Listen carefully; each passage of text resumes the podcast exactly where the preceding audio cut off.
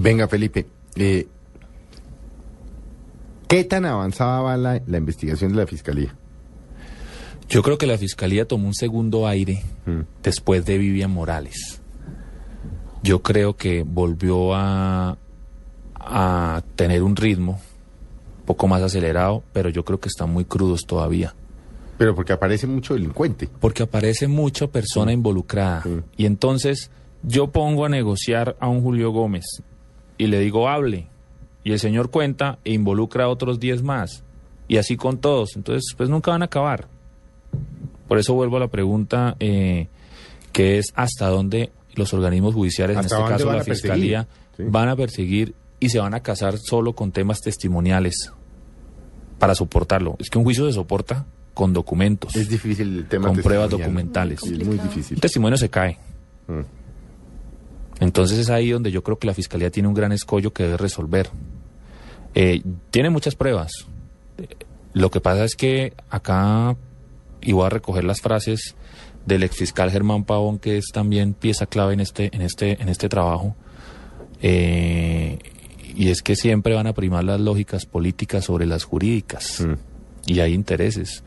A mí me llamó mucho la atención. Yo no sé hasta dónde ha- haya, haya habido responsabilidad de la exfiscal Vivian Morales, pero a mí me llamó mucho la atención que se generó un efecto. Silenciar a, los Nule generó un efecto en los Moreno, y era que pasaran todavía mucho más de agache. Y a los Nule los silenciaron mucho tiempo hasta ahorita que nuevamente trataron de volver.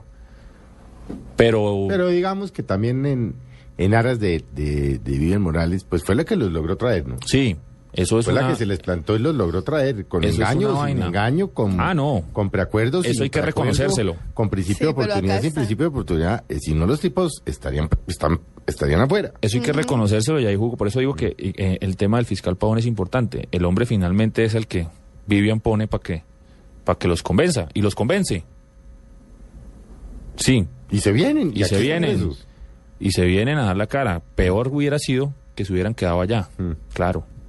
Muchos tenían, no creo que todos los tres, pero tenían dos o tres ciudadanía italiana. Italiana, sí. Ya se hubieran quedado. Pero acá obviamente, bueno, eso es un tema de fiscalía que les cambia eh, la forma de negociar. Y finalmente, bueno, al final lo que perseguimos es dónde está la plata. ¿Dónde está la plata? Esa es una gran pregunta que, que yo creo que todos los bogotanos nos debemos estar haciendo hoy, porque hay juicios en, en proceso que uno no han arrancado, hay negociaciones, hay unos libres, hay otros presos, eh, pero nadie dice vamos a entregar la plata. No, no, yo quiero saber entregado, Emilio Tapia, entregado, ¿no? yo quiero saber Emilio Tapia cuándo va a devolver plata, No, no. Julio Gómez. Hipólito entregó un apartamento, ¿no? Creo. Eh, pero esos son chichiguas. Sí, pero detrás del apartamento cuánto más habrá guardado. Sí, claro, no, sí, claro, claro, claro. Pues bueno, se acabó el tiempo, vea lo, lo triste. Pero Rápido bueno, se pasó la como hora. yo sé que a, a los amigos de, de Mesa Blue les quedan más preguntas que respuestas, porque es que es un tema muy complicado. Hombre, pa- vayan, salgan ahora, vayan y compren el cartel de la contratación, la historia no revelada. Además está escrito muy bien escrito, porque es, es- Así es. parece una novela, ¿no? Está escrito de la manera de novela, sin, sin serlo. Parece No, ficción. porque es que hay mucho testimonio. Entonces, entonces, eh, que cogió el taxi y entonces le dijo a fulano y le dijo, mira, no sé qué. O sea, está muy bien, muy bien escrita y vale la pena que, que, que lo compren, pues, porque estoy seguro que quedaron con más de preguntas que respuestas. Pues Felipe, felicitaciones, un gran trabajo.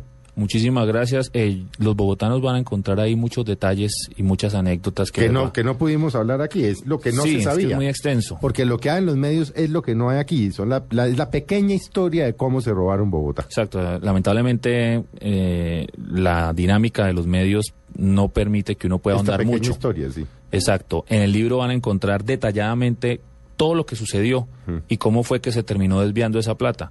Entonces, creo que a todos los bogotanos nos interesa saber dónde fueron a parar la plata de nuestros impuestos. Ahí van a encontrar una gran historia que pueden eh, resolverle muchas dudas. Bueno, muchas gracias por haber estado con nosotros. Como se dan cuenta, el tema es muy interesante.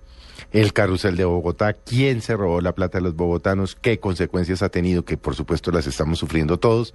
Los esperamos dentro de ocho días eh, con una invitada muy especial y que tengan ustedes muy buenas tardes.